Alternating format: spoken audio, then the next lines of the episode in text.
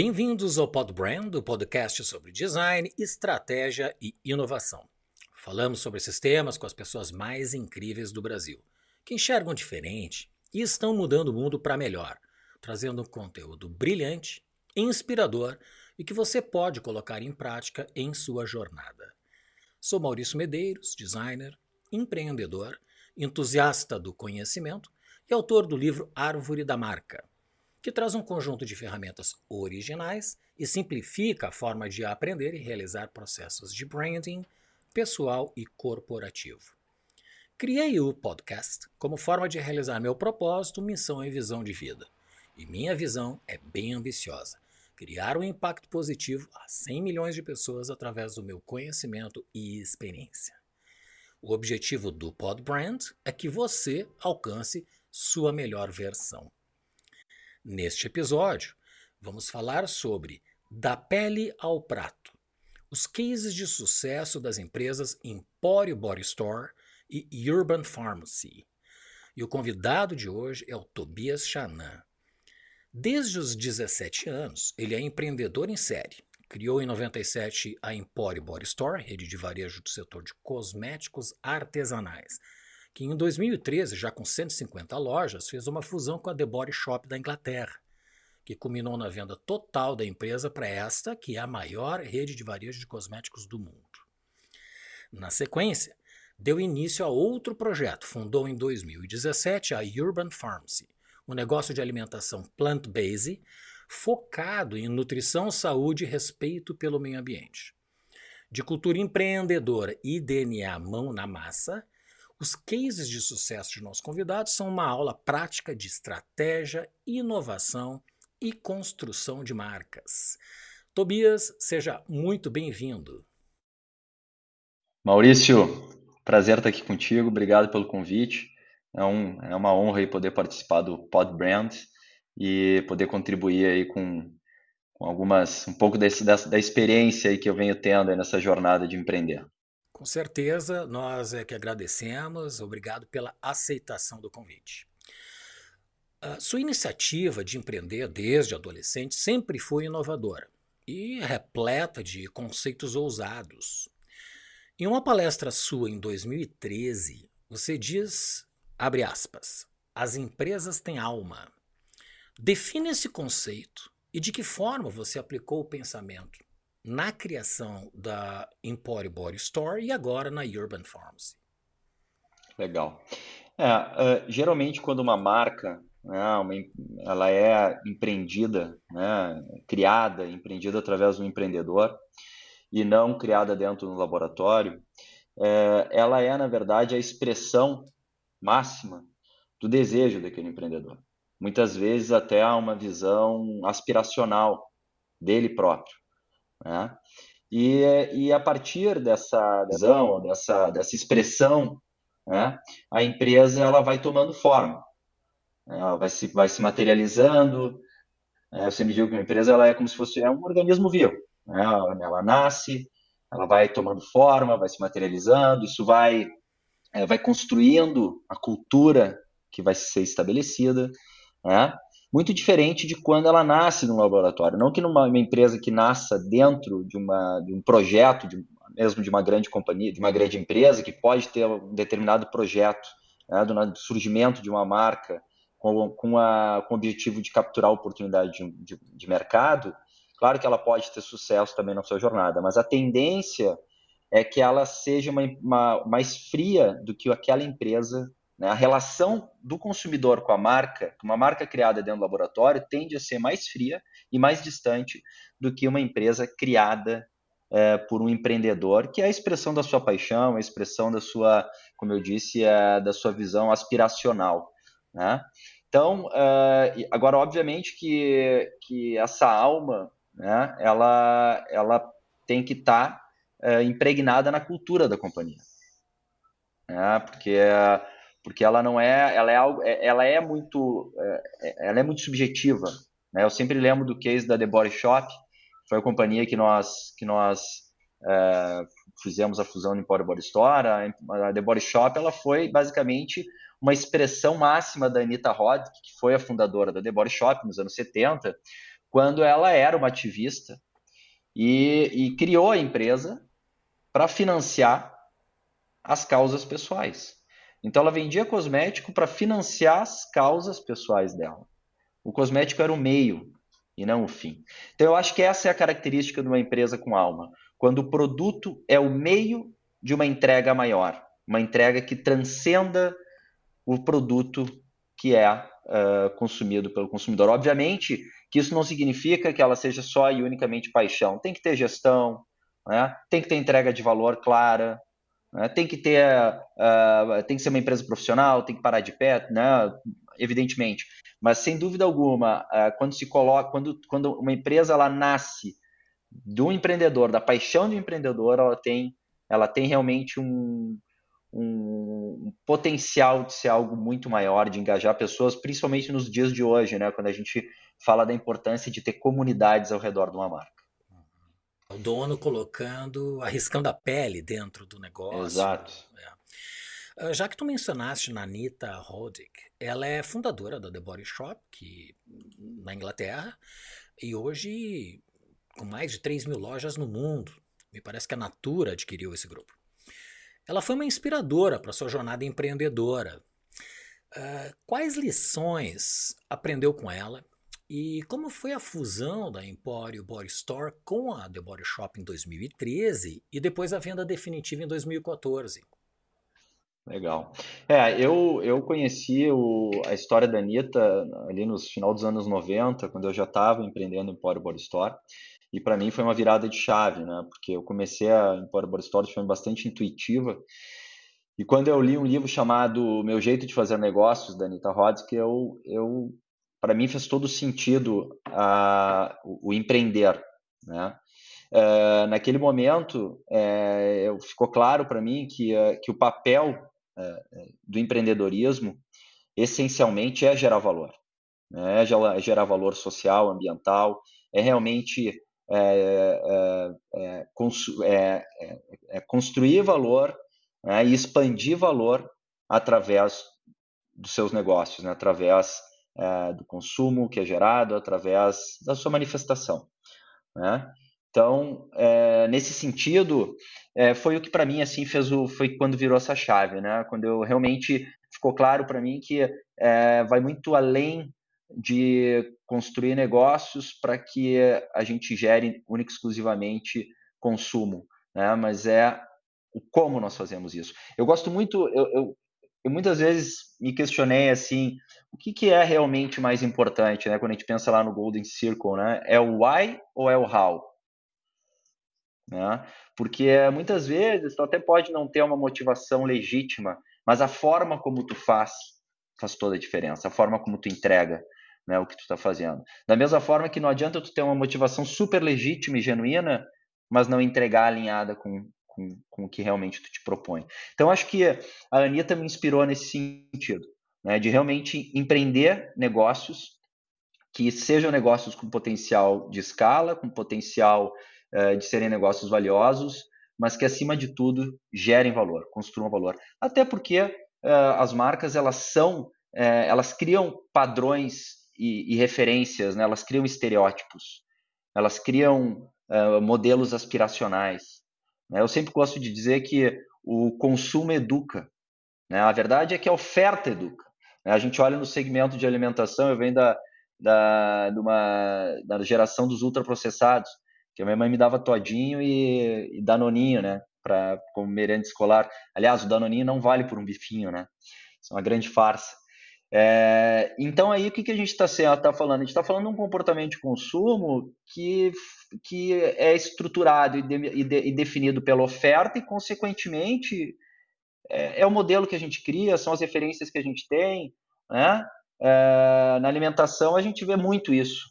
Né? Tem um livro que eu gosto muito que é Sal, Açúcar e Gordura como a Indústria te vicia, que conta todo o surgimento dos ultraprocessados e, e, a, e a manipulação. E não é papo de de ativista ou militante, nada disso, é a pura realidade. Né? Como, a forma como a gente embala a, a mensagem é o que determina, é, é, é o que é, da, é, como vai ser moldada aquela sociedade.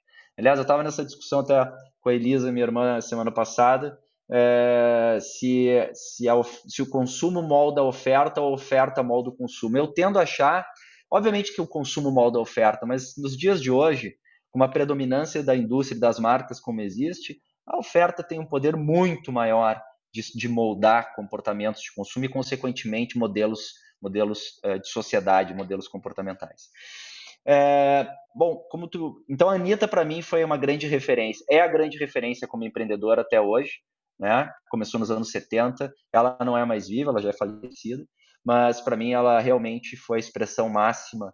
É... Claro que tem outros também, empreendedores muito, assim como a Patagônia, né? Negócios importantes que, que realmente geram valor, mas ela, ela fez isso numa época em que só se tinha realmente é, é, que modelo que modelo a ser seguido ela realmente foi foi muito transgressora né quando quando ela, a gente pensa naquele modelo é, que era o modelo dos anos 80, anos 90, e ela rompeu com isso. Bom, como foi a, essa, essa fusão do The Body Shop, a gente vinha expandindo o Emporium Body Store pelo Brasil e, e, tinha um sistema de franquias bastante consolidado. Né? A gente nasceu aí é, de um, eu gosto, eu sempre digo que eu comecei cozinhando. Eu sempre digo que a minha relação com as panelas começou bastante diferente de hoje, que eu, que eu tenho uma marca de alimentação, comecei, eu comecei cozinhando sabonetes, e dessa panela e desse fogão foi uma lojinha, foram duas, até que a gente começou a expandir através do sistema de franquias, e aí implantamos mais de 150 lojas no mercado brasileiro. A gente realmente conseguiu consolidar um sistema de franquia muito bem estruturado, né, com 70 franqueados, cada um com pelo menos duas lojas, o que é um, um indicativo de, eh, de saudabilidade para o modelo de franquia. É, tínhamos aí um portfólio de produtos bastante também é, uma boa performance, com mais de 200 SKU, 270 SKUs. É, nós, na época, que no, na, no Power Store, nos tornamos uma love brand. Né? Tinha, tinha uns clientes que tatuaram a, o manifesto da marca. Era incrível assim a relação das pessoas com a marca. E fizemos isso numa época que, que depois do Boticário não tinha vindo nenhuma outra rede de franquias né, ou de cosmético que conseguia realmente furar aquela bolha e se estabelecer no mercado tão competitivo. É, a The Body Shop, por outro lado, ela havia sido comprada é, pelo grupo L'Oréal e alguns anos depois da, é, ela tinha sido comprado, na verdade, ela, acredito que 50, 55 ou 60% da companhia havia sido comprado pelo grupo L'Oréal. A Anitta ainda era viva e uns, alguns anos depois dessa compra, ela, a Anitta faleceu veio a falecer. E aí a L'Oréal uh, adquiriu toda a companhia.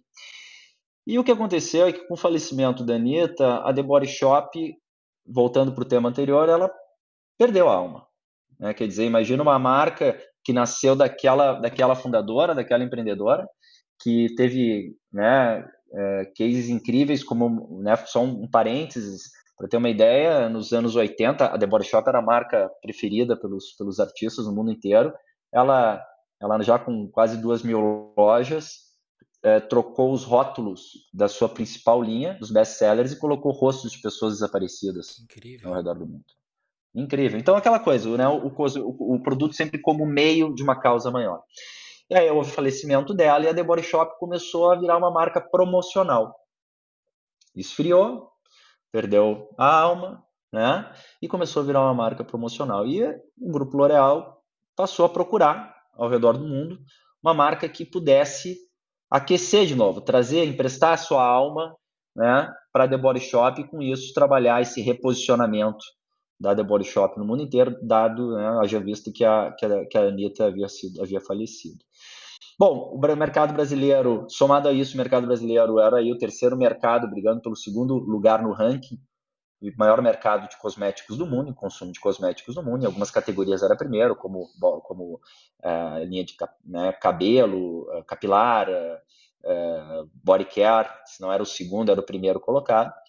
A, o Emporium Body Store bebeu muito dessas referências da The Body Shop e quando eles chegaram e olharam pro, foram olhar o mercado brasileiro, eles encontraram uma marca que eles diziam que era a alma gêmea, né, que era o casamento perfeito, porque de fato a gente tinha causas também, a gente tinha é, é, muita sinergia com o que a Anitta fazia, e como eu disse, um sistema de franquias consolidado, né, nos principais shoppings, 150 lojas, faturávamos por metro quadrado é, igual ou até mais do que a The Body Shop, né, nas suas lojas, um portfólio de produtos bastante bem estabelecido, e aí com isso fez todo sentido para eles uh, uh, a fusão. Para nós também foi obviamente um, a, a, concretização, digamos assim, de uma uh, de um enfim, foi para nós fez muito sentido porque era The Body Shop, né? não só uma multinacional,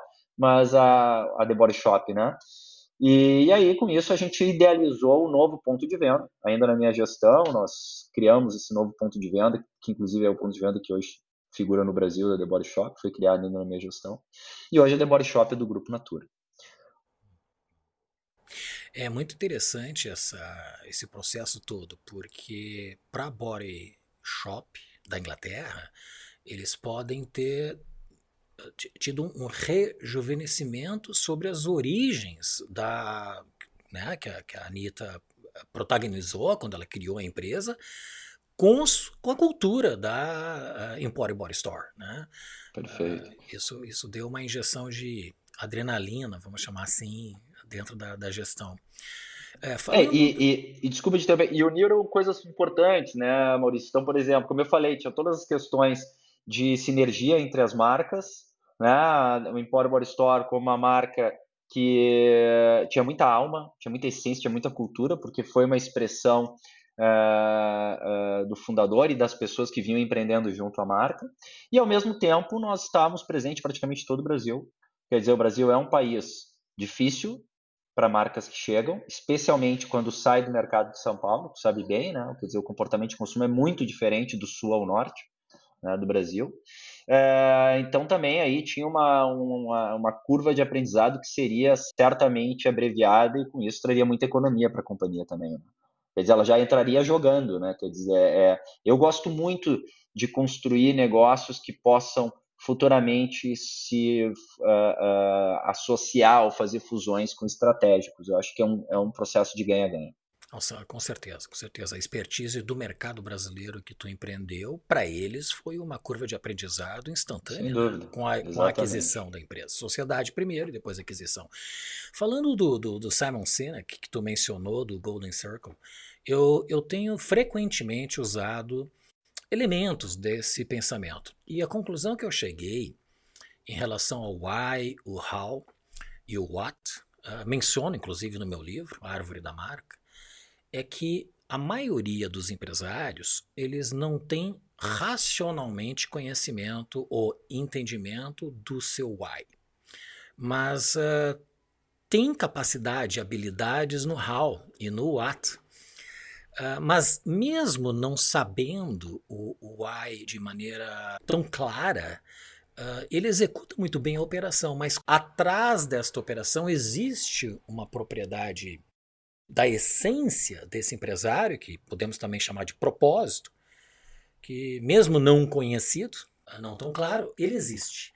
E eu vejo que uh, tem sentido o posicionamento do, do Simon Sinek por este princípio. Mas uh, eu acho que o empreendedor ele precisa de um tempo e muitas vezes uh, é dolorido descobrir, né? chegar à descoberta do que Perfeito. motiva ele. Né? Mas existe é, a é motivação. Com certeza. É, via de regra, né? Claro que. É, e eu não estou falando aqui só de motivações, uh, digamos, nobres, né? Independente da motivação. Agora, é, eu acho que o, que o importante é que essa motivação ela transcenda, né? Ela quer dizer, ela, ela seja algo realmente bastante aspiracional. Eu acho que eu gosto muito também, e a gente também já exercitou muito esse, esses conceitos. E o que me parece é que uh, eu concordo contigo, o, o why, especialmente o why, né, que é a, que é a, a motivação aí, a, a original, né, o propósito, digamos assim, a missão, é, ela, ela está na cabeça do, do, do, empreendedor e muitas vezes ela não está no papel, ela não está ela não tá materializada em palavras. Mas ao mesmo tempo, uma coisa que eu aprendi é que a importância de tu materializar esses drives conceituais, esses, essas, é, é para justamente quando tu toma a decisão de expandir o negócio. Porque é nesse momento da expansão e durante a expansão que o negócio tende a se desvirtuar. Então, é, esse é o grande ponto. Enquanto o negócio é pequeno, enquanto o negócio está sobre as asas do empreendedor, está tudo certo. Agora, quando ele parte para uma expansão, e a gente viveu isso, é, se não tá, se isso não está muito enraizado na cultura, e para estar tá enraizado na cultura, ele tem que estar tá materializado em palavras, ele tem que estar tá claro para as pessoas. Se isso não está claro, a tendência é que a gente desvirtue do caminho e comece a tomar decisões equivocadas, desde a estratégia de portfólio de produto até uh, indicadores e premissas do negócio que vão falar muito sobre a sua cultura também, né? Então, uh, mas eu, eu tendo, hoje eu, eu penso, eu, como eu acho assim que, que o why, ou o propósito, é algo extremamente aspiracional, eu tento buscar no, na Urban Pharmacy o que é mais tangível para as pessoas e que deixa mais claro quando a gente pensa também em gestão, que é o como a gente está fazendo isso, que é o que, que a gente entrega de valor para essas pessoas, né? E efetivamente qual é o posicionamento do nosso negócio. Eu acho que isso para mim hoje são os temas mais importantes assim. O que que, o que como é que a gente está fazendo isso que a gente vem fazendo, né? O que que a gente está fazendo alinhado com o propósito, né? Ou a gente está desviando muito, né? A gente pelo menos está mirando e perseguindo ele, né? que, que realmente a gente entrega de valor e será que as pessoas percebem o que a gente acha que entrega de valor? Porque isso é outra coisa, né, Maurício? Tem um gap gigante entre o que o empreendedor acha que está gerando de valor e o que as pessoas percebem que estão recebendo de valor na medida que elas consomem aquela marca. Né?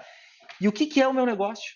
Que essa é uma das grandes dificuldades de todo empreendedor que é que tem uma veia muito criativa, né? Que é colocar o um negócio e explicar o um negócio de maneira simples. Porque a tendência é que esses negócios, quando são de empreendedores muito criativos, que eles tenham muitos atributos, que eles tenham muitas possibilidades e perspectivas. Então, eu acho que a velha, a velha é, é, doutrina lá do, do Steve Jobs, né? O mais importante do que as escolhas é ter, é ter clareza das renúncias. Saber o que não deve fazer. Saber o que não deve fazer, saber o que não é, como simplificar. A simplificação eu acho que é algo que realmente, uh, se, é, se, se, se é possível construir uma marca que tenha, que seja envolvente, sedutora, que inspire e ao mesmo tempo simples, eu acho que esse é o, esse é o, o gol mesmo, esse é a, é a mosca branca. É uma, um, realmente uma grande declaração. Eu levei muitos anos para aprender isto. E eu acho que com, com essa tua resposta, a gente está abreviando uh, ou criando atalhos para os novos empreendedores evitarem erros que eu mesmo cometi por não considerar a simplicidade ou a simplificação das coisas do processo como fato determinante para a operação. Desses três pilares que tu mencionaste, uh, o Gianfranco Rocchioli, que, que participou do nosso primeiro episódio do Pod Brandon, um grande conhecedor do design estratégico, ele parte do mesmo princípio. Ele só tem três outras palavras que traduzem isso que tu mencionaste, que é o escopo, o território, aonde esse business vai realmente atuar e a relevância, o que, que esse business realmente entrega de valor, exatamente o que tu falou em outras palavras. E aí ele constrói todo o processo e metodologia de planejamento estratégico a partir do design estratégico com estas premissas. Muito bom. Mais recentemente, uh, você criou a Urban Pharmacy, uh, um negócio de alimentação plant-based, uh, baseado em três pilares: sabor, saúde e impacto social. Qual é o modelo de negócio da Urban Pharmacy e, e defina para gente esses três pilares que sustentam esta estratégia. Perfeito. É, bom, primeiro, é, um ponto importante, é, a Urban é uma marca que é uma marca plant-based focada no mercado de alimentação saudável. Né? Quer dizer, nosso, nosso foco é incluir mais plantas na vida das pessoas, né, quer dizer, aumentar o consumo de alimentos de origem vegetal, para que com isso a gente consiga também torná-las, tornar as pessoas mais saudáveis. E aí tem um ponto importante, só voltando no que a gente estava falando, é, é, é, a gente percebeu isso depois de alguns anos, que nós não éramos, que as pessoas consumiam a Urban não porque elas queriam se transformar em veganas e vegetarianas, mas sim porque elas queriam ser mais saudáveis, deixar a alimentação delas mais saudáveis. Tanto que 60% do nosso consumidor hoje não é vegano nem vegetariano. E aí tem um tema muito importante, quer dizer, é, é, é, a gente tinha uma narrativa direcionada é, porque acreditava que as pessoas queriam fazer essa transição para o veganismo e vegetarianismo e a gente descobriu que não. Elas queriam pura e simplesmente melhorar a sua alimentação, mas queriam consumir, continuar consumindo os alimentos que, que, que gostam, enfim, né? Apenas tornar a alimentação mais saudável. Uh, bom, a gente uh, na Urban uh, a gente trabalha o alimento, trabalha a cadeia de valor, então desde a da cadeia de impacto né, até, até que é o, como o alimento é produzido, onde o alimento é produzido. Né? Desenvolve refeições, hoje a gente está muito focado em refeições congeladas, prontas para comer, entregue em casa, né? É, com processadas minimamente, plant-based. Então, o nosso modelo, o nosso modelo de negócio basicamente é, nós somos um e-commerce, Urban Pharmacy é um e-commerce, é uma loja virtual, que é, distribui os, seus produtos através de um canal proprietário, que é o canal e-commerce, que representa aí 70% da marca. A gente expande nosso e-commerce através de um modelo chamado e-commerce urbano, que são operações físicas bastante enxutas do ponto de vista de investimento é, de CAPEX, investimento inicial e custo operacional, e a gente leva até o consumidor final. E temos mais dois canais no nosso modelo de negócio complementares, que são os canais de delivery app, que fazem compras e entregas mais instantâneas, e uh, os, o canal B2B, redes varejistas, mercados, food service, é, restaurantes, que é um canal mais estratégico, que nos ajuda a gerar experimentação do produto, capilaridade, posicionamento de marca e aquecimento de novas praças. Então, nosso modelo de negócio, ele, ele é basicamente um modelo, um, nós somos uma, uma food tech, uma, um modelo de uma, uma, uma marca de alimentação digital, que nasceu de um laboratório de por quatro anos, um restaurante que tivemos em Porto Alegre, que foi uma das, uma das cidades mais inóspitas ao plant-based, mais carnívoras do Brasil. E foi incrível para nós, porque essa experiência de, de uh, iniciar com um laboratório veio nos trazendo muita assertividade no desenvolvimento de portfólio. Principalmente uma cidade como Porto Alegre, né? Nasceu uma marca plant-based. E a partir daí, a gente, para dar escala para esse negócio, a gente encerrou o laboratório e transformou a Urban nessa marca digital nesse e-commerce. E de fato a Urban ela, ela surgiu por aquilo que eu falei no início, né? Pela, pelo entendimento que o plant-based era a melhor opção para melhorar a saúde das pessoas, né? Mas não necessariamente no modelo é, em que as pessoas têm que se tornar veganas e vegetarianas, mas sim que elas aumentem o consumo de plantas. Né? E nesse processo foi incrível. A gente ficou aí dois anos é, estudando o mercado plant-based, a oferta plant-based ao redor do mundo, né? identificou que o plant-based tinha uma série de problemas, como, por exemplo, ele não é acessível. Quando ele é acessível, ele é pouco elaborado, e quando ele é elaborado e tem a textura correta, ele é pouco acessível. Então a gente saiu com essa, com essa compreensão que tínhamos que aumentar o consumo de vegetais na vida das pessoas, mas que nós tínhamos que falar com os não veganos, não vegetarianos. Né? E com isso a gente implantou esse laboratório em Porto Alegre e depois de consolidar essa comunidade de não veganos, não veganos vegetarianos ao redor da marca, a gente decidiu é, transformar a marca numa marca digital, como eu disse, fazer distribuição por esses canais, né, principalmente o e-commerce, e aí dar, dar início à expansão. A combinação de forma e função é, é, é, desafiadora neste caso, porque tem que entregar saúde e sabor.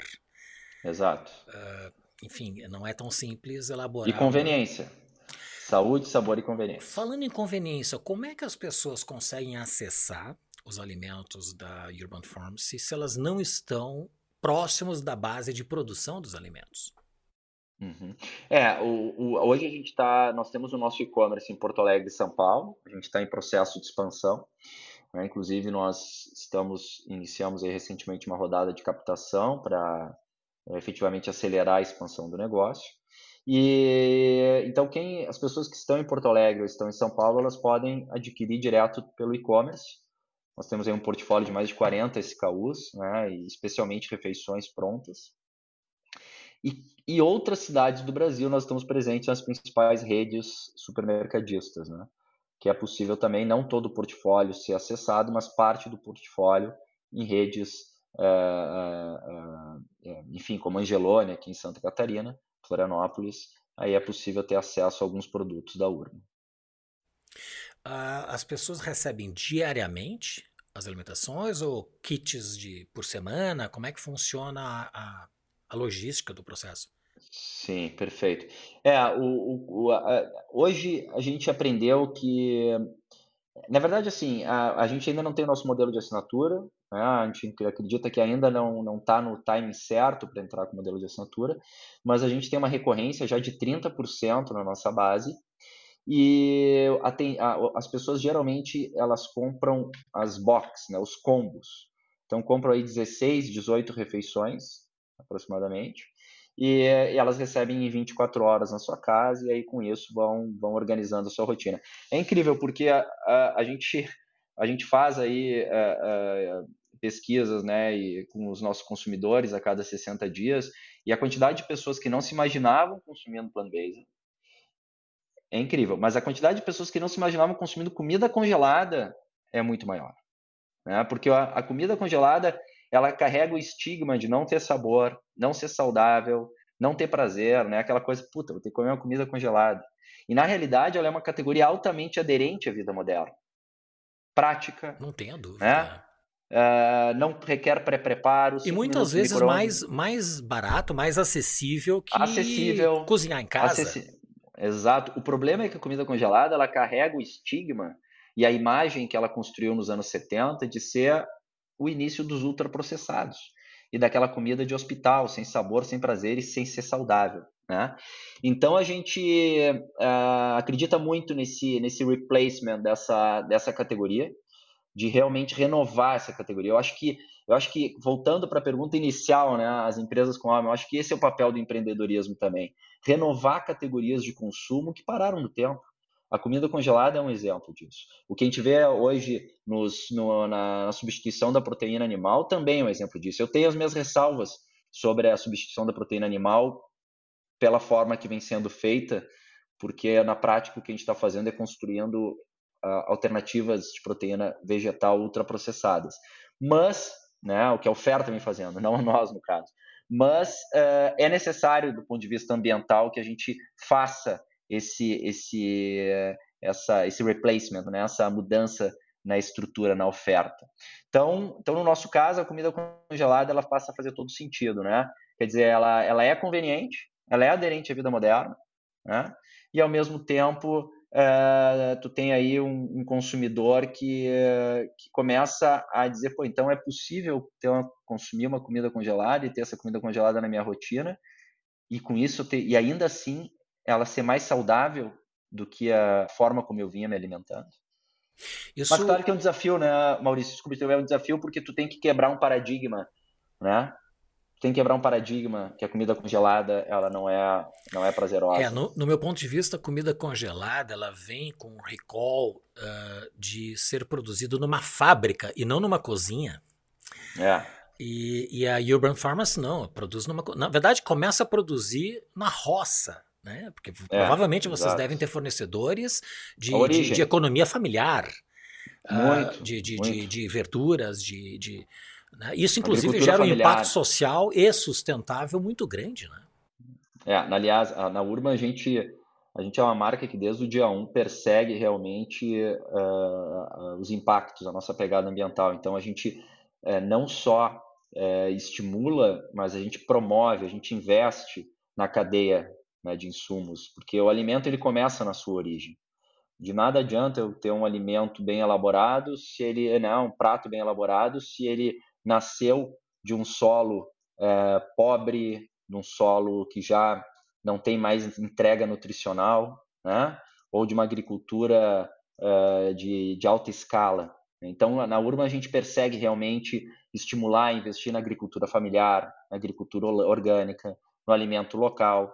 A gente realmente é, não só tem isso como, como é, parte do nosso, do nosso propósito como marca, mas a gente tem metas e métricas claras de impacto que a gente persegue. A gente tem uma pauta de ESG bastante séria dentro da companhia. Agora é óbvio, né? Sem, sem que isso comprometa a escalabilidade do negócio. Porque no fim do dia, é, quanto maior for o teu negócio, mais impacto positivo tu vai gerar na cadeia. Né? Não adianta nada, não é que não adiante, mas assim, o impacto gerado por uma empresa que não cresça, mas que tem lá 100% é, dela, que nunca vai ser 100%, mas digamos que fosse 100% dela alinhada com, com socioambiental, e se continua pequena, ou uma e compara com uma empresa que tem 50%, ou 30% ou 40% alinhada com o socioambiental, mas é 50 vezes maior do que a outra. Quem é que está gerando impacto real na cadeia maior, né? Então, é equilibrar, e, e, até porque é o seguinte, né, Maurício? Quando a gente fala em empresas que estão comprometidas em gerar impacto, que é, voltando para mim, a essência uh, legítima do empreendedorismo, a gente tem que entender também que a, a cadeia em volta ainda não está madura para isso. Ela também está num processo de amadurecimento, de suprimentos, de fornecedores, a própria legislação não está preparada ainda para isso. Então, então é, um, é, é uma construção de longo prazo. Bom, tem muito a se desenvolver então nesse campo. É. Você tem uma outra citação que eu considero de alto impacto também, abre aspas. Os indicadores de gestão de uma empresa definem sua cultura. De que forma os KPIs, uh, ah, indicadores-chave de performance, traduzem a cultura de uma empresa? Perfeito. É, é exatamente isso. É, é eu, eu, sempre faço, eu sempre gosto de dar esse exemplo, né? Quando eu comecei esse estudo da cadeia de alimentos antes da Urban, me incomodava muito chegar em, em restaurantes e algumas marcas que colocavam assim é, alimentos orgânicos sempre que possível ou agricultura agricultura familiar é, preferencialmente, mas assim sempre que possível, preferencialmente Pode ser 1%, pode ser meio por cento, pode ser 0,001%. E como é que tu, como é que tu eh, realmente compromete o time a perseguir isso? Então tu ter métricas claras, indicadores claros, né, é, não só financeiros, mas de impacto na cadeia, né, é, com relação a, a, obviamente também toda a pauta, né, como eu falei, a SG, que envolve as pessoas né? E, ser, e eles serem tão relevantes quanto os indicadores financeiros é o que vai determinar se essa cultura está alinhada ou não com o que aquela empresa se propõe como marca. Porque, de novo, né, por isso que eu, eu aí, aí entra o HAL. Esse é o HAL, né? Quer dizer, eu tenho o propósito que está lá no AI, que é tudo muito bonito, que é maravilhoso, que está na parede, mas eu, como é que eu faço isso na prática no meu dia a dia? Como é que eu realmente faço isso? Eu tenho uma, eu tenho indicadores de impacto na minha companhia ou não tenho indicadores de impacto? Eu tenho metas ou não tenho metas? Ou ele acontece, né? Porque senão, se isso não se isso não tem, não, se isso não está claro e não é, não tem e não está equilibrado com as métricas e as metas financeiras, uh, são os primeiros que a gente vai abrir mão em momentos de crise, né? E aí, com isso, a empresa ela vai se esvaziando. Claro que tu aumenta o desafio, aumenta o desafio. Né? Não tem como negar. Né? A gente na Urban, por exemplo, é um desafio grande para nós conseguir ter preço competitivo, ter um produto, produto com escalabilidade e abrir mão é, de não utilizar componentes que possam é, é, deixar o produto pouco saudável, né? quer dizer que transforma nossos produtos alimentos em ultraprocessados lá, com componentes que dariam mais durabilidade para o produto, mas ao mesmo tempo não seriam, seriam nocivos para a para saúde. Né? É, é um desafio para nós. A gente tem uma meta de pelo menos ser 50% dos nossos produtos serem provenientes de agricultura limpa, agricultura orgânica, agricultura familiar. É um desafio? É um desafio. Porque, obviamente, que é uma, é uma, é uma rede de, de distribuição onde eu vou ter um custo maior porque ela é menos produtiva, necessariamente. Né? Mas, ao mesmo tempo, a gente é, busca que isso construa valor, que isso agregue valor ao produto, que isso aumente a percepção de valor sobre a marca. Né? E aí entra toda a parte de branding, de marketing, de comunicação, né? de packaging, para que as pessoas realmente consigam gerar dar valor. E obviamente que isso também vai depender. É, é, tudo muito complexo, porque ao mesmo tempo também, evidentemente, qual é o teu foco, qual é o teu nicho, né? Então, é, é no fim do dia, é, é, é uma conta também, né? Tem que parar de pé. Sim. É, a, a, equipe precisa estar consciente e coesa desses princípios traduzidos em KPIs, né, em indicadores de performance. Exato. É. Exato. Você considera que o empreendedor não necessariamente é um gestor? Quais são as diferenças no teu ponto de vista e de que forma se pode adquirir estas duas habilidades? Perfeito. Né? Eu, eu, eu aprendi isso na prática. Né? É, eu, eu, eu acho que são perfis diferentes, complementares e alguns conseguem, alguns empreendedores conseguem uh, unir essas duas, esses dois perfis. O empreendedor ele tende a ser uma, um, uma pessoa mais que tem uma, uma característica forte de liderança, uh, criativa, né, de abrir a mata, né, não é um exemplo muito bom, né, abrir a mata, mas de realmente é, é, acelerar o negócio, né? inspirar, é, é, criar aquela tensão positiva dentro do negócio. Mas a gestão, ela requer outras habilidades. Ela requer outras expertises, outras habilidades, né? Planejamento, cadência, é, é, é, uma visão clara de, de gestão de time, de colocar as pessoas certas nos lugares certos. Então eu acho que o que por isso que eu na, na Urban eu faço uma dupla de na gestão da, da, companhia com o Bernardo, que é uma pessoa que está comigo há mais de 15 anos, que é um gestor. Ele é um gestor. Ele também tem características de empreendedor, mas ele essencialmente é um gestor. Quer dizer, tem planejamento, tem cadência, tem uh, uh, uh, responde rápido para mudanças, para eh, corrigir é, é, rotas, né? testa antes de colocar para rodar. E o empreendedor geralmente não é assim. O empreendedor geralmente coloca para rodar. Né? Não tem essa cabeça de planejamento, essa cabeça, essa cadência. Via de regra, alguns conseguem ter. E para desenvolver isso, eu acho que só realmente fazendo um trabalho de desenvolvimento pessoal em gestão. Né? Quer dizer, realmente assim, é, estudando, né? com muita mentoria, é, com muita, muito trabalho de, de, de correção, de autoconhecimento. Então, eu, te, eu tenho essa, isso para mim, assim, que o empreendedor ele tende a ser um líder né? criativo, que, que constrói a, o aspiracional da marca, que, que, dá, que traz a alma para a empresa, que constrói a cultura, mas ele, via de regra, não é um bom gestor. Não é um bom gestor. É uma combinação rara, né? É raro. A ser construída, é inclusive. É. É. E tem, e tem, desculpa, e tem também perfis, né, Maurício? Tem o um empreendedor que, e, e, é, e, o empresário que tem a característica de ter uma companhia né, e, e, que, e que quer ter dividendos dessa companhia no longo prazo, e tem aquele que quer subir a rampa, que vai queimar caixa, mas que a companhia vai ganhar valor mais rápido. Né? Então, quer dizer, essa, esse apetite ao risco. Isso é outra coisa. A tendência do gestor, né? não estou dizendo aquele gestor tradicional, né? mas a tendência do gestor também é ser, ter menos apetite ao risco do que o empreendedor. Então, por isso que eu acho que essa combinação na mesma pessoa não é fácil de encontrar. Obviamente que existem, né?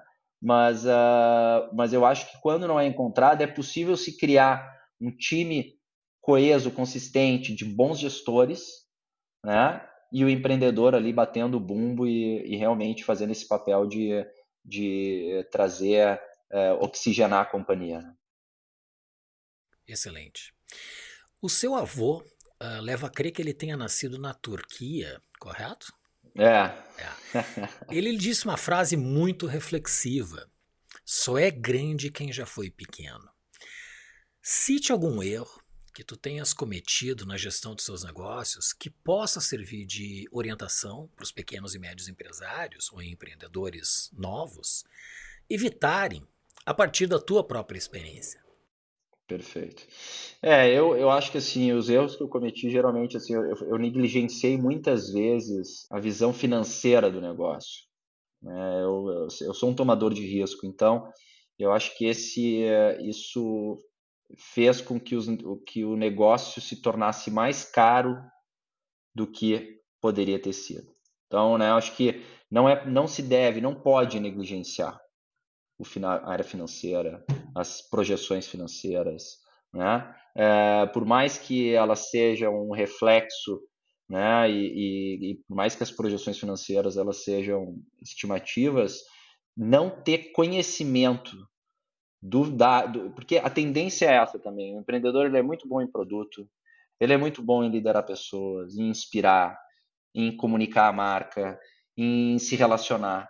Mas ele não quer fazer aquela parte chata de sentar e entender, ah, mas deixa eu ver aqui as finanças, deixa eu ver como é que tá. A gente está no tem, tá? Qual é o nosso mesmo? Como é que essa empresa ela custa quanto? Quanto ela tem que vender? Quanto... E, e, eu fiz muitas vezes isso, não fazer isso, né? Eu acho que isso é uma, um grande erro, uma grande falha. Não tem como.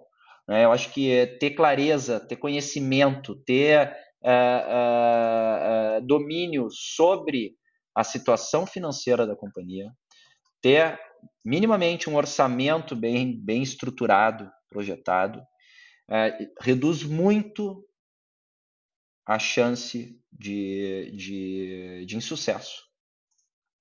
Né? Então, eu acho que esse foi um erro que eu cometi. Uh, outro erro que eu cometi, que eu demorei para aprender, né? Eu, eu quando eu, conhe... eu a primeira vez que eu vi um organograma na minha vida, eu tinha 35 lojas. meu, meu um consultor, eu já estava, imagina, eu já estava com, acho que na época, 150 funcionários e, e nunca tinha visto um organograma. Nem sabia que existia, pra ter uma ideia. E aí a primeira vez que eu vi, eu disse, meu Deus, eu lembro que eu fui lá na casa do Chico, meu primo, disse, cara, olha isso aqui. e, eu, e eu liderava as pessoas dando, dando cargo e responsabilidade. Entregas. Ó, tu vai me entregar isso, tu é responsável por isso. Né? E então, assim, é, eu acho que esse nível de, de, uh, é, de amadorismo ou de, é, assim, de informalidade, digamos assim, ele não é saudável. Não é saudável, porque depois, para botar isso no trilho, a curva é muito grande e custa caro. Né? É, então, assim, é, tu vai, tu diz assim, ah, tu é responsável por isso, então esse é teu cargo. Eu fazia, eu fechava a folha e dizia, para essa aqui eu vou dar 100 reais, né? Essa eu vou dar 50, para esse eu vou dar 150, porque outra coisa que isso cria um modelo de centralização total, né? Altamente centralizado. Então, uh, eu acho que eu, eu, eu tendo a achar o seguinte, eu acho que também o empreendedor, o empreendedor, de novo, tem, obviamente, que as exceções. Né? Mas eu acho que o empreendedor também que tem muito conhecimento acadêmico, muito conhecimento, ele tende a paralisar. Porque na prática, empreender é risco o tempo todo. É tu vender algo, é tu fazer algo que as pessoas vão querer comprar é, é totalmente imprevisível, né? Não tem não tem é, planejamento eu, que, que vai te dizer se vai acontecer ou não vai acontecer. É uma aposta. É uma aposta. Mas é, eu acho que se tu faz isso de uma maneira muito solta ou muito informal ou, ou muito sem, sem, conhecimento, sem profundidade, como eu disse, a, a chance de insucesso é muito maior, é mais trabalhoso, tem mais retrabalho e no fim do dia é mais caro. Né? É que nem plano de negócios, né, cara? Eu, eu gosto de dizer o seguinte: para que, que serve um plano de negócios? Eu acho ele muito, eu acho muito importante. Para quê? Porque te obriga a olhar o negócio. Coisa que também o empreendedor não faz. O empreendedor não para para olhar o negócio, não para para ver o negócio se tá, se não tá, o que ele toca. Vai lá tá tocando o bumbo. Então, uh, a, o, o, plano de negócio ele tem essa característica também, que é o quê? Que é tu parar para olhar o negócio. Principal, cara, porque depois tu bota na gaveta. Tu não vai olhar lá, ah, parei, deixa eu ver aqui o que, que eu botei no plano de negócio para ver para quem mesmo que a gente está vendendo. Não, até pode consultar, mas tu já, já, já provavelmente já ficou obsoleto. Provavelmente já mudou, né? Porque uma empresa ela é orgânica, é que nem uma pessoa, ela é um bebê, depois ela é tem cinco anos, depois ela é um adolescente, ela vai mudando, né? Mas é necessário.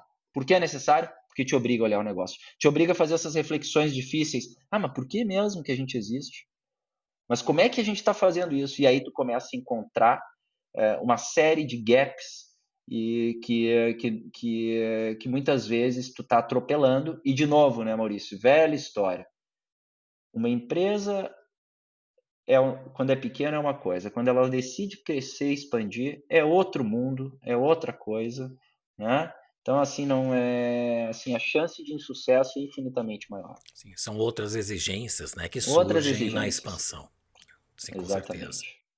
Tobias, chegou o momento do pinga-fogo. O pinga-fogo são três perguntas que eu faço a todos os convidados. A primeira delas: quais são as virtudes do empreendedor de sucesso? Eu acho que talvez a primeira e principal é a habilidade com pessoas. Eu acho que assim, se tem, uma vez eu ouvi isso, é uma grande verdade. O empreendedor, ele tem que conhecer gente, tem que gostar de gente, tem que conhecer gente, né? conseguir ou gostar que eu digo assim, ele tem que ter, ele tem que ter, ser hábil com pessoas. Uh, tolerância a risco, né? quer dizer, ter tolerância a risco. Capacidade de execução. Capacidade que eu digo é, é, é ter um senso de urgência para botar para rodar. Né, eu lembro que uma vez eu estava, eu fui dar uma, a gente fez uma, uma mesa de bate-papo com o fundador da, da China Box, China Box, e eu estava conversando com ele, era uma palestra e tal, e ele falou assim, ah, quando eu comecei meu negócio, eu estava lá na minha primeira feirinha com estante lá da, da, da China Box, acho que nos anos 80, final dos anos 80, dos anos 90, e chegou um cara na, na, na, e disse assim para mim, puta, olha, eu pá, tu tava olhando o teu negócio aqui, cara, eu tava, eu tinha essa mesma ideia de fazer um negócio como o teu. Aí ele olhou pro cara e disse assim, pois é, tu teve a ideia, eu resolvi fazer. Então assim, o empreendedor botar para rodar, né, senso de urgência de botar para rodar é outra capacidade, é outra outra skill muito importante, né? Tolerância a risco, é, botar para rodar, executar, né? Habilidade com pessoas e acho que uh, uma mente é, é, inconformada é, é necessário. Talvez para alguns modelos menos, para outros mais, mas esse desejo de transgredir o status quo, né, a, a, o modelo estabelecido. Acho que isso é, é importante quando a gente pensa também em, em, criar produtos e criar marcas que, que realmente vão conseguir aí é, engajar pessoas de forma relevante. O que diferencia os sonhadores dos fazedores? Eu acho que é a tolerância ao risco. Né? Acho que é isso. É, é porque assim, sonhar é até aquela coisa é legal, assim, o sonho grande, o sonho grande tá, mas e, e o risco, né? A tolerância ao risco de botar isso para rodar. Então, é, eu acho que é isso, assim, a capacidade de tolerar risco e sair é, do sonho, né? Porque o sonho é necessário, ele, ele, ele inspira, é óbvio que é necessário, né? Ele começa do sonho, a gente sonha, é aspiracional, é aquela coisa, né? Eu lembro que quando eu, eu fiz muito tempo uh, mentoria para Endeavor, e aí eu lembro quando eu sentava com os, os empreendedores, eles diziam, ah, porque eu quero fazer um, eu, eu quero empreender, eu tô, eu tô vou empreender uma marca de, de uh, educação e aí eles me desenhavam assim um, um, algo incrível. E aí eu dizia, pô, legal, e onde tu tá? E o cara, ah, mas eu tô aqui eu e começando aqui, fazendo a primeira apostila. E aí eu percebi em muitos deles uma frustração muito grande, porque eles não queriam aquela eles queriam já nascer grandes, né? já queriam nascer daquele tamanho. Né? Então, então acho que o fazedor é, é uma característica fundamental para o empreendedor, porque senão realmente a gente fica só no sonho, né? E outra coisa, né? Foco. Foco é outra coisa importante que eu aprendi, que eu demorei também para aprender. Foco é, olha, parece, não é, não é aquela, aquela, aquela, como é que é? O, o, o óbvio tem que ser dito. uhum. faz toda a diferença. Que a tendência é o empreendedor também ter menos foco, né? De novo, ele abre muito. Uhum. Então, foco é uma coisa fundamental. E a última, o que é design? Cara, acho que design é a capacidade de tu expressar é, em, em, sensações é, o que a marca se propõe. Né? Quer dizer, a marca ou o produto, né? É, conseguir materializar em produto, em, em comunicação, em, é, é, e, que, e, e isso em, é, em experiência o que a marca se propõe como marca, como negócio, uh, como, como valor, né, como, como propósito. Enfim, eu acho que o design, para mim, é, ele é essa, é essa capacidade de transformar e materializar em experiência e sensações tudo aquilo que a marca se propõe, eu diria assim, o manifesto da marca, né, sair das palavras e colocar em, em sensações. É, eu acho que é, é isso, assim, a gente é muito focado em, em, é, em utilizar o, design, né? Eu tenho um cara genial na, na Urban, que é um, tá comigo também há 20 anos, que é o Thiago Lotti, que é o meu sócio, que fez, a gente fazia, fez todos os pontos de venda, em Power Body Store, da Urban, sempre tudo dentro de casa, porque a gente nunca abriu mão, nunca delegou, é, nunca terceirizou a experiência, é, que é através do design. Excelente. Tobias, uh, chegamos ao final e o teu entusiasmo e determinação por empreendedorismo, sem sombra de dúvidas, o sucesso nas tuas iniciativas são uma incrível inspiração para todo mundo. Eu gostaria ainda que, uh, antes de se despedir, que você indicasse um ou mais livros que ajude as pessoas a alcançarem a sua melhor versão. Legal. Bom, eu não posso deixar de indicar o, o livro da Anita Roddick, né, que é o, o meu jeito de fazer negócios. É, para mim, é a bíblia do empreendedorismo, né, é, que tem ali todas as... É incrível, assim, eu não conseguia nem terminar de ler ele, cada porque tu tá lendo um capítulo já tem vontade de sair empreendendo. É, sobre design, tem um livro que eu gosto muito que é o Cradle to Cradle, que é a origem do, do máxima, assim, digamos, a expressão máxima do upcycle, né? Esse, essa nova forma de pensar e, e criar negócios e produtos. E, e, tem um livro, deixa eu ver aqui, que é do fundador da Patagônia, que também é muito bom, que eu estava tentando lembrar agora aqui. É... Ele é um argentino radicado nos Estados Unidos, né? É isso aí. Que é Let My People Go Surfing. Que é muito bacana também. Que fala muito sobre cultura, né? Eu gosto muito. Eu, para mim, a Patagônia é uma das marcas que eu, que eu me inspiro muito, porque de fato ela é, ela é muito alinhada, assim, desde o, da entrega de produto a, a experiência. Que, aliás, né, isso é, é uma coisa importante, né? É que o teu produto realmente consiga materializar tudo que a marca se propõe, né? Porque é a partir dele que tu vai conseguir entregar ou não. Né? Mas acho que esses três livros já dá para ter uma boa uma boa reflexão aí sobre esses temas todos. Com certeza. Esses livros vão estar no site do Podbrand, podbrand.design, com um link para que as pessoas possam acessar e encontrar esse livro e adquirir no mercado. Legal. Uh, Tobias, muito obrigado. Agradeço muito a tua participação Legal. e tenho a certeza que tu está colaborando muito em potencializar a melhor versão das pessoas que pretendem empreender ou que já estão empreendendo e procuram evoluir os seus negócios. Que legal, Maurício. Muito obrigado pelo convite. Foi muito legal te rever. Já fazia alguns anos. Obrigado pelo convite mesmo. E é isso aí, conta comigo. E parabéns por esse projeto incrível, Pod Brand.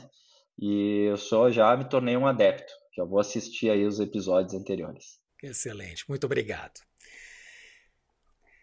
Eu te convido a comentar e avaliar este episódio, fazer sugestões, propor novos temas e enviar suas perguntas. Visite o nosso site podbrand.design.